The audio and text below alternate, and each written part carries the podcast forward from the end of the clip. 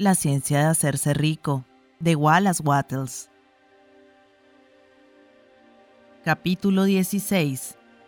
Algunas precauciones y conclusiones finales. Muchas personas se mofarán de la idea de que hay una ciencia exacta para hacerse rico, sosteniendo la impresión de que el suministro de riqueza es limitado ellos insistirán diciendo que las instituciones sociales y gubernamentales deben ser cambiadas antes de que cualquier número de personas pueda adquirir una capacidad.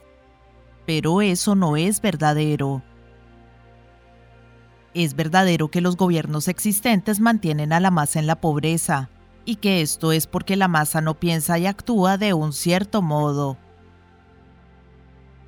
Si la masa comienza a avanzar como se ha sugerido en este libro, ni los gobiernos ni los sistemas industriales podrán frenarlos. Todos los sistemas deberán ser modificados para acomodar el movimiento de avance. Si la gente posee una mente que avanza, tiene fe en que ellos puedan hacerse ricos y avanzan con el objetivo fijo de hacerse ricos. Nada podrá mantenerlos en la pobreza los individuos pueden entrar en el cierto camino en cualquier momento y bajo cualquier gobierno, y hacerse ricos. Y cuando un número considerable de individuos haga algo así bajo cualquier gobierno, ellos harán que el sistema sea modificado para abrir el camino para otros. Cuantos más hombres se enriquezcan dentro del nivel competitivo, será peor para los otros. Cuantos más se enriquezcan dentro del nivel creativo, será mejor para otros. La salvación económica de las masas solo puede ser lograda consiguiendo un gran número de personas para practicar el método científico de este libro y hacerse rica. Esto mostrará a otros el camino y los inspirarán con un deseo de vida verdadera, con la fe en que esto pueda ser logrado y con el propósito de lograrlo. Por ahora, sin embargo, es suficiente con saber que ni el gobierno bajo el que usted vive, ni el sistema capitalista competitivo de la industria puede impedirle hacerse rico. Cuando usted entra al nivel creativo de pensamiento, usted sobrepasará todas esas cosas y será un ciudadano de otro reino. Pero recuerde que su pensamiento debe mantenerse dentro del nivel creativo. Usted nunca, ni por un instante, debe dejarse engañar por los que le digan que el suministro es limitado o por los que pretenden que usted actúe en un nivel moral de competencia.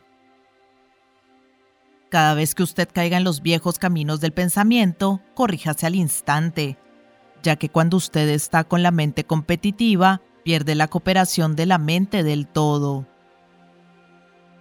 No pierda nada de tiempo en la planificación de cómo haría si se encontrara con casos de posibles urgencias en el futuro, excepto lo necesario que pueda afectar sus acciones hoy. Usted está preocupado con hacer el trabajo de hoy en una forma perfectamente acertada y no con los casos de urgencia que puedan surgir mañana. Usted podrá atenderlos cuando ellos lleguen.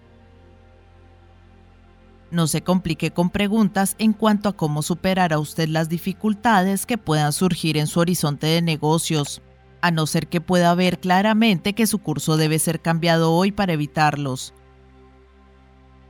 No importa cómo pueda parecer de enorme un obstáculo a la distancia, usted encontrará que si continúa actuando de un cierto modo, desaparecerá a medida que usted se acerca a ello o que un camino o rodeo aparecerá alrededor de ello. Ninguna combinación posible de circunstancias puede derrotar a un hombre o mujer que se propone enriquecerse a través de caminos estrictamente científicos. Ningún hombre o mujer que obedece la ley puede lograr no enriquecerse. Nadie puede multiplicar dos por dos sin lograr tener un 4. No desperdicie ningún pensamiento de ansiedad por los posibles desastres, obstáculos, miedos o la combinación de circunstancias desfavorables habrá tiempo suficiente para encontrar tales cosas cuando ellas solas se le presenten delante y usted encuentre que cada dificultad lleva con ella la solución para superarlas. Proteja su discurso, nunca hable de usted mismo, de sus asuntos o de algo más de un modo desalentado o desalentador. Nunca admita la posibilidad de fracaso o hable de una manera que deduzca el fracaso como una posibilidad. Nunca hable de las veces en que todo fue difícil o de condiciones de negocio dudosas. Los tiempos pueden ser difíciles y los negocios dudosos para aquellos que están en el nivel competitivo, pero nunca puede ser así para usted. Usted puede crear lo que usted quiere y usted está por encima del miedo. Cuando otros tienen tiempos duros y pobres negocios, usted encontrará sus más grandes ocasiones.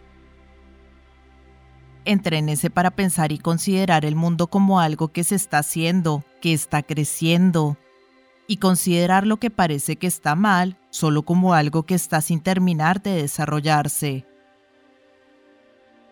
Hable siempre en términos del avance. No hacerlo es negar su fe, y negar su fe significa perderla. Nunca se permita sentirse decepcionado. Usted puede esperar tener una determinada cosa en un cierto tiempo y no conseguirlo cuando estaba previsto, y esto le parecerá un fracaso. Pero si usted cumple con su fe, encontrará que el fracaso es solo aparente. Continúe actuando de un cierto modo y si no recibe aquella cosa, usted recibirá algo tanto mejor que se dará cuenta que lo que parecía un fracaso es realmente un gran éxito. Un estudiante de esta ciencia había puesto su mente en la concreción de una cierta estrategia de negocios que le pareció muy deseable en ese momento, y él trabajó durante varias semanas para lograrla. Cuando llegó el momento crucial, todo fracasó de un modo completamente inexplicable era como si alguna invisible influencia hubiera trabajado en secreto contra él. Él no se sintió decepcionado. Por el contrario, agradeció a Dios que su deseo hubiera sido invalidado y se mantuvo con un pensamiento agradecido.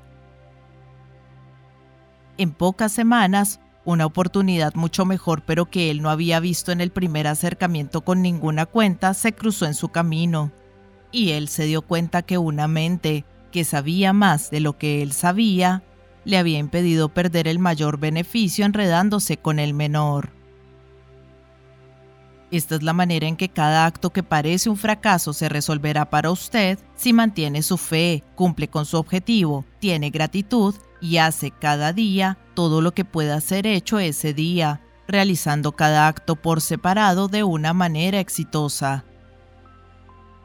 Cuando usted tiene un fracaso, es porque no ha averiguado lo suficiente.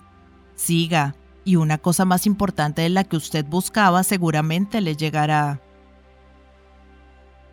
Recuerde esto. Usted no fallará porque carece del talento necesario para hacer lo que usted desea hacer. Si continúa como le he indicado, usted desarrollará todo el talento que es necesario para la realización de su trabajo no disponemos de la amplitud suficiente en este libro para ocuparnos de la ciencia de cultivar el talento, pero esto es tan seguro y simple como el proceso de hacerse rico. Sin embargo, no vacile o dude por miedo cuando usted vaya a cualquier lugar en el que usted pueda fallar por falta de capacidad.